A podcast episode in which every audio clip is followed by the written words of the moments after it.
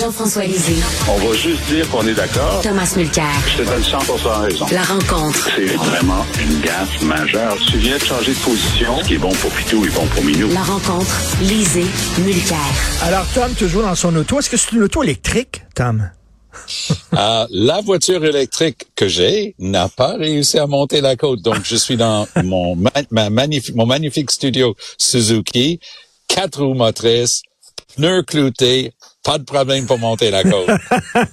Écoute, c'est ma première tempête avec une auto électrique et j'avoue que j'ai j'ai eu de la difficulté euh, dans, dans la neige, là, euh, reculer, avancer, reculer. J'étais poigné dans la neige. Il me semble que j'avais moins de pouvoir, moins de puissance qu'avec mon auto à pétrole, mettons, là. Mais bon, écoute. Ouais, et, et juste cette petite voiture ici, c'est un SX4, là, qui n'existe plus parce que ils vendent plus de Suzuki au Canada depuis plusieurs années. Mais il y a une petite bitonio, tu appuies et ça te donne un lot. Ah, Alors, oui. un quatre roues motrices, tu peux monter un édifice. Tu sais, il y a rien, y a rien qui t'arrête. Tandis que mon super bolide Tesla, du- dual motor, alors, j'ai les deux moteurs, donc c'est les quatre roues, mais un ordinateur qui réfléchit, est-ce que j'envoie un peu de plus de jus ici, un peu plus, de- et donc ça fait zoom, zoom, zoom, et là tu commences à reculer. Alors, c'était pas génial. Écoute, euh, Steven Guilbeault qui disait que c'est une bonne idée, ça, d'organiser la COP 28 euh, à Ben oui, Dubaï. que donc ça. Alors, Monsieur Al Jaber, qui était là justement pour les euh, les Émirats Arabes Unis, a eu la gentillesse de dire tout haut, ce que tout le monde savait qu'il pensait tout bas, que si on arrête de brûler du charbon, par exemple, ben là, on va tour- retourner vivre dans des grottes. Citation exacte. Alors, je me suis dit, ce type-là a tout fait pour essayer de convaincre la planète qu'on pouvait amener 70 000 personnes. Puis ça aussi, il faut parler du fait qu'on a déplacé par avion 70 000 personnes pour aller parler de lutte contre les changements climatiques et réduction des gaz à effet de serre. C'est quand même hallucinant. Mais c'était tellement stupide. Puis bravo, Richard, de, de ta mémoire, parce qu'effectivement, c'est le bout. Tu sais, je lisais les articles en fin de semaine euh, dans le Guardian, notamment, disant, mais ça se peut pas que le gars ait dit ça. Mais Guilbeault essayait de justifier le fait que la planète se déplace vers les Émirats arabes unis. C'était d'une stupidité incroyable. Mais écoute, le devoir nous apprend le Canada à inviter plusieurs représentants des énergies fossiles à la COP 28 et dans la délégation Ben oui. canadienne, tu l'ancien, t'as le vice-président de Suncor, tu as un organisme qui représente les six entreprises qui exploitent les sables bitumineux. Euh, ces entreprises-là pompent 3 millions de barils de pétrole par jour. Et là, Steven Guilbeault il dit oui, mais c'est parce que la délégation canadienne, elle est diversifiée. Est-ce que tu aimes ça, Tom? La Diversité, diversité et inclusion. C'est ça. Ça, c'est le mot de passe. Et après ça, les libéraux se grattent la tête pour se demander pourquoi ils sont 20 points en arrière des conservateurs. Parce que non seulement tout le monde qui est dans le milieu s'en va chez les conservateurs, mais même les gens pour qui c'était important, la lutte au changement climatique et penser aux générations futures, développement durable, là, ils s'en vont chez le NPD, qui est à peu près coude à coude avec les libéraux selon plusieurs sondages récents. D'ailleurs, tu parles de ce sondage-là, le 43 je crois, pour Poiliev, euh, euh, 42 Poiliev, 23 pour euh, Justin Trudeau. Tu sais, tu nous dis souvent, euh, euh, euh, Tom, puis Dieu sait que je pense que t'es pas un conservateur, mais tu nous dis souvent Canada is broken. Tu reprends un peu le, Ah oui? le, le- le thème, là. tu nous dis la machine du Canada ne fonctionne pas, que ce soit les aéroports, que Ben- ce soit les frontières, que ce soit la paix des, des fonctionnaires et tout ça. Et c'est ce qu'il répète, Poiliev, et ça marche son message. Ben oui, écoute, je vais te donner un, truc. Qu'est-ce qui marche avec Poiliev? C'est que la gang autour de lui, puis lui-même, ils sont nourris par une information très détaillée du sentiment de la population. Poiliev a sorti, une, et je mets ça entre guillemets dans les airs, un documentaire pendant le week-end, 15 minutes de baratin, sur des sujets assez complexes. Un million de vues pendant la fin de semaine Wow. au Canada. Wow. Alors, il y a, y a une analyse qui, qui est faite ce matin euh, et que je, partage largement, que dans les démocraties, sortant de la pandémie, le monde des Mossad, de mauvaise humeur, a juste le goût de donner un coup de pied dans le derrière à ceux qui sont là. Et moi, j'ai l'impression que, que Trudeau est en train d'écoper de ça. Mais est-ce que Trudeau peut toffer les deux ans? Qu'il pense pouvoir toffer? Est-ce que c'est concevable que lui va être encore là pour la prochaine élection? Si oui, peut-être le rope dope qui est en train de jouer avec Poiliev, parce qu'il n'y a rien fait avec Poiliev pendant un an. Mais au lieu de se planter, parce que je suis persuadé que c'est ça qu'ils pensaient aller se passer, ils allaient se planter. Moi, j'ai plutôt l'impression que Poiliev est en train de profiter de cette année-là où les libéraux l'ont jamais attaqué pour bâtir une crédibilité auprès de la population. Il fait des émissions de radio qu'il n'aurait jamais fait avant. Il commence à parler avec les médias, chose qu'il jurait Ben jamais oui. parce qu'ils sont tous biaisés contre lui. Alors, euh, watch out. Euh, Mais écoute, je pense que euh, les libéraux Tom, euh, ont joué la, la lèvre, lèvre tortue avec lui. Tom, tu parlais euh, du euh, documentaire que Poiliev fait où il parle de différents sujets. Euh, mon collègue euh, euh, Alexandre Moranville-Wallet l'a vu, puis il dit, par exemple, il parle du logement, Pierre Poiliev, puis il dit c'est très concret, là, alors que Justin Trudeau, lui, c'est des grandes, euh, tu sais, des grands mots vagues, des grandes idées, des grands concepts. Il dit, lui, que tu sois d'accord ou pas, mais Poiliev, avec, il parle de la crise du logement, puis c'est de façon concrète. Ça touche les gens, les gens comprennent ce qu'il veut dire. Oui. euh, je- je- et de quoi parle Trudeau euh, euh, jusqu'à nous rendre dingue depuis sa première élection en 2015? Je travaille fort pour la classe moyenne, puis des gens qui travaillent fort pour faire partie de la classe moyenne. Hein? Il, il dit ça comme un perroquet. Alors, qu'est-ce qu'il y a de plus important comme indicateur qu'on a joint la classe moyenne? C'est qu'on est capable d'avoir une maison. Et c'est la première fois de l'histoire du Canada que toute une génération a moins de chances que leurs parents et leurs, même leurs grands-parents d'être propriétaires d'une maison. Poiliev a catché ça, ça fly. Les nouveaux Canadiens, les gens qui normalement étaient toujours du côté des libéraux, regardent ce qui se passe du côté économique et ce que tu as mentionné tantôt. Mais- Le gouvernement, et, et, il marche pas. Ils ont beau ajouter 40% de plus de fonctionnaires. Youpi! Qui savait que ça, ça marcherait pas. Et il y a rien qui, qui semble fonctionner du gouvernement lui-même. Donc, Poiliev a une piste de décollage là, pour la prochaine campagne qui est énorme. Eh oui. Mais on dit que une semaine, c'est long en politique.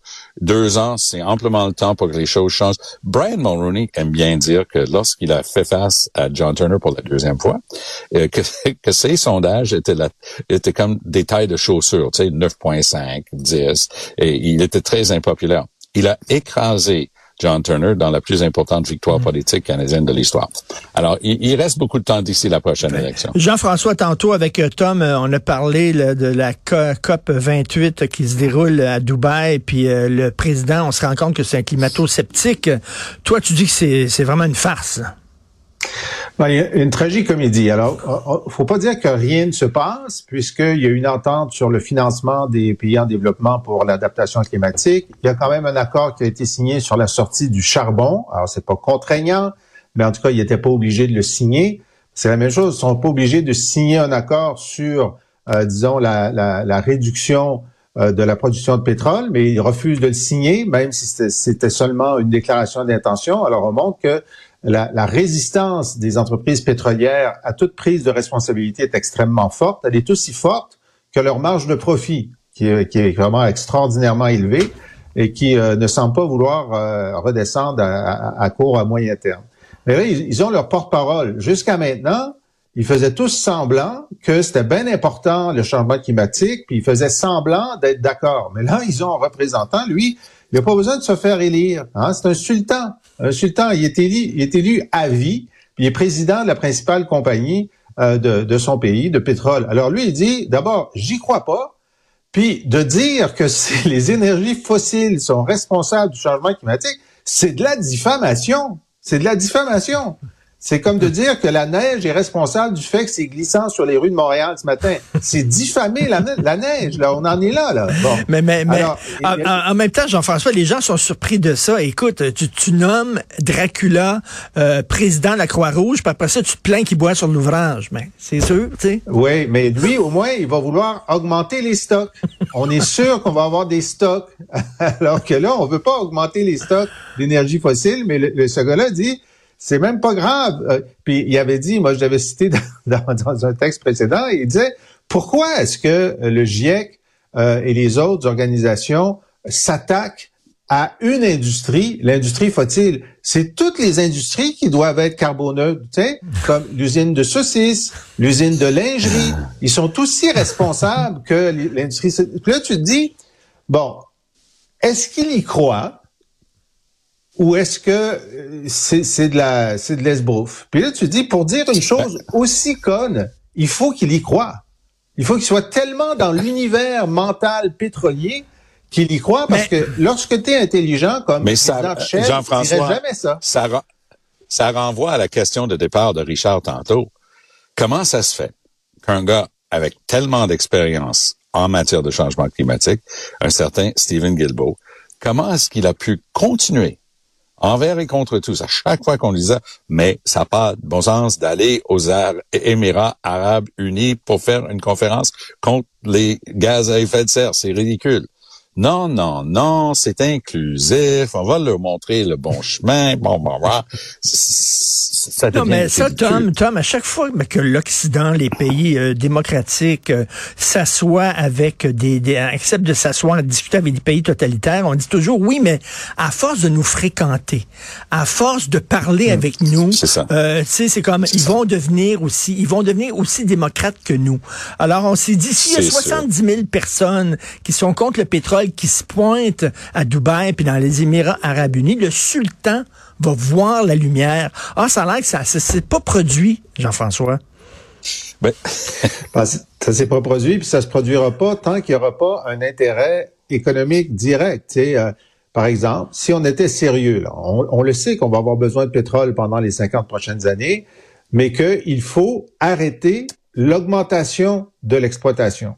Ben, évidemment, euh, aux euh, Émirats arabes unis, ils augmentent l'exploitation, mais au Canada aussi. Alors, qui sommes-nous? Nous, on augmente de 20 de notre production au, cours des 12 ou 15 prochaines années. Qui sommes-nous pour leur dire d'arrêter d'augmenter? Alors, si nous, on était, si tous les, les pays euh, occidentaux disaient, ben là, on arrête d'augmenter la production et on demande des sanctions pour les pays qui augmentent la leur. On pourrait juste commencer par ça. Mais on a- on n'est même pas là. Euh, mais Tom, Trudeau et Guilbeault avaient une solution à ça. Ils comptent pas au Canada la production ici si ça s'en va ailleurs. C'était leur excuse pour baie, baie du Nord à- au large de Terre-Neuve-Labrador. Ils ont approuvé le plus important offshore de, de pétrole depuis des générations. Et c'était, ils, ils disaient, mais c'est pas grave parce que ça va être carboneutre. Alors, les gens disaient, comment est-ce que l'exploitation du pétrole peut être carboneutre? Il dit, ben, on compte ça dans le pays où c'est exporté, puis ça va tout être exporté, comme si c'était pas une seule et même planète. C'est hallucinant. Ça. Moi, je dis toujours, c'est comme les usines de whisky sans alcool.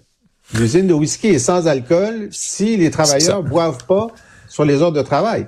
Mais là, même euh, le- le- les Émirats disaient que eux, leur production était carboneuse, mais Al Gore est allé présenter des images satellites hier qui montraient que les, les, euh, les émissions de méthane des, euh, de, de l'entreprise des, des, des Émirats arabes étaient très, très considérables et on pouvait les voir depuis l'espace. Alors, disons que ça Mais ce qui, est, une ce, bonne qui est, ce qui est loufoque, pour, euh, c'est que Trudeau se fait tabasser par la- l'Alberta notamment, tandis que Trudeau a dépensé 32 milliards, pas millions, 32 milliards de l'argent des payeurs de taxes pour doubler euh, le tuyau Trans Mountain vers la côte ouest Mm. du Canada.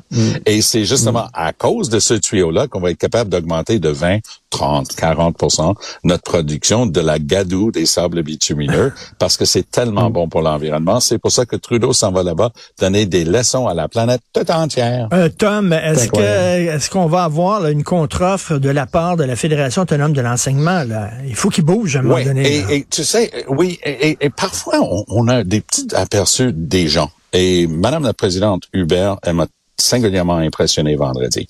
Rappelons que vendredi, M. Legault a décidé de s'émouvoir. Il a dit, on est en train de faire mal à nos enfants. Et on n'a pas le droit de faire mal à nos enfants. Mettons j'ai pu vérifier et c'était une idée de M. Legault lui-même. C'était pas une équipe de coms qui a décidé ça. Il allait faire de l'émotion comme père de la nation. Hop là. J'étais avec notre collègue Gaétan Barrette, on faisait le, le bilan vendredi, puis on, a, on nous a demandé d'attendre après 8 heures parce qu'il faisait une annonce à 8 heures.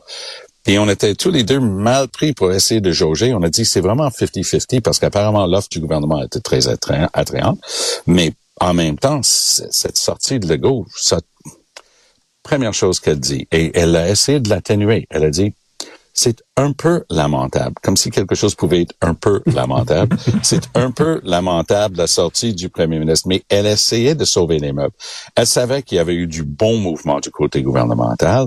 Ils ont dit, il faut une obligation de résultat. Ils nous parlent de certaines aides dans les classes. On veut bien, mais il n'y a pas de, il y a pas de timeline. Là. Il n'y a pas d'échéancier. C'est pas assez clair. On va faire un contre-offre au cours des prochains jours. Puis si le gouvernement est prêt à travailler toute la fin de semaine, nous autres aussi. Ça, c'est le fameux syndicat avec 60 000 instituts qui sont en grève, pas de fonds de grève, grève générale oui, oui. Donc, c'est une bonne idée euh, de, de, mettre une offre sur la table qui les attire tellement. C'était une tellement mauvaise idée de Legault de se mettre le nez là-dedans avec sa petite émotion pour essayer de se faire un capital politique. C'était tellement mal avisé. Qu'est-ce que tu en pensais de ça, le trémolo dans la voix? Pensez aux enfants. Qu'est-ce que tu en pensais? Ça dépend à qui il parle. Hein. Je veux dire, euh, on a vu qu'il y a un appui euh, assez substantiel pour euh, pour le Front commun, mais il y a un des sondages qui montrait qu'il y avait 40% d'indécis. Alors lui, il, a dû se dire, je vais parler à mon électorat. Mon électorat de, de, de, gens qui sont pas pro-syndicaux, qui généralement sont plutôt conservateurs. Faut se souvenir, hein, pendant la grève des étudiants en 2012, euh, euh, les deux tiers des Québécois étaient contre la grève, puis étaient contre, contre les leaders. Donc, il y a, un, il y a un électorat conservateur à qui on peut parler et M. Legault a dû se dire, je vais essayer de les ramener eux. Ça va pas très bien dans mes sondages. Je vais essayer de les ramener eux en leur parlant à eux. Mais c'est sûr que des conseillers ont dû leur dire, oui, mais ça aidera pas pour les syndicats. Les syndicats aimeront pas ça. Puis des fois, dans des assemblées syndicales, on est à 10 voix près de se faire adopter notre proposition ou suspendre la grève ou pas. Alors, je suppose que s'il l'a fait si tard, c'est que les votes avaient déjà été pris à la FAE, donc c'était après le moment critique. Mais moi, je vais vous, raconter un truc. Euh, lorsqu'on a fait le déficit zéro euh, avec Lucien Bouchard, il y a un moment où on a négocié avec tous les syndicats euh, les, départs à la, retraite anticipée. Puis c'est d'ailleurs parce qu'on a négocié avec eux qu'on a permis à tous ceux qui voulaient partir de partir, parce que nous, on pensait qu'il fallait pas permettre à tout le monde. Quoi qu'il en soit, c'est une entente négociée qui réduisait donc le déficit. Puis moi, j'ai dit, ben, on va faire une publicité pour les remercier. Le gouvernement remercie euh, les membres du secteur public, leurs syndicats, etc., d'avoir participé à ce grand effort collectif. Alors, on a publié cette page-là. Le ressac qu'on a eu de la part des syndicats, qu'on n'avait pas d'affaires à les remercier, puis il n'y avait pas de remerciements à avoir, puis c'était bon. Alors, il y a une psychologie, tu sais, nous, on, a fait ça de bonne foi, mais il y a une psychologie interne dans les syndicats où il faut même pas dire merci. Faut, faut passer à non, non, mais les syndicats disaient, les syndicats disaient, sur, sur, on, ça. on vous appuie, mais dites-le pas. Dites-le pas publiquement. Oui, il y a, y a, de ça. Qu'on a négocié avec vous. Alors, là. donc, c'est une psychologie particulière. Donc, il y avait deux, il parlait pas aux syndicats, il parlait à d'autres. Et c'est sûr que euh, on va attendre la contre-offre. Euh, moi, je suis sûr qu'elle s'en vient. Euh, on, on, va voir la flexibilité. Il y, a, il y a un élément que je comprends juste pas. Euh, Madame Hubert dit, ben écoutez, on demande à ce que pendant les journées pédagogiques ou pendant les, heures où on n'est pas en enseignement, est-ce qu'on peut retourner à la maison pour faire du télétravail, faire nos corrections? Euh, Les patrons disent non. Le gouvernement dit non. Ben pourquoi? Ben, ben merci, oui. mais merci à vous deux. Mais je pense que les enseignants, les enseignantes sont en grève parce que justement, elles, elles ont les enfants à cœur, puis elles voient bien que le système d'éducation actuellement est brisé, qu'il faut le, le repenser. Merci beaucoup à vous deux. On se reparle demain. Merci. Merci. Salut.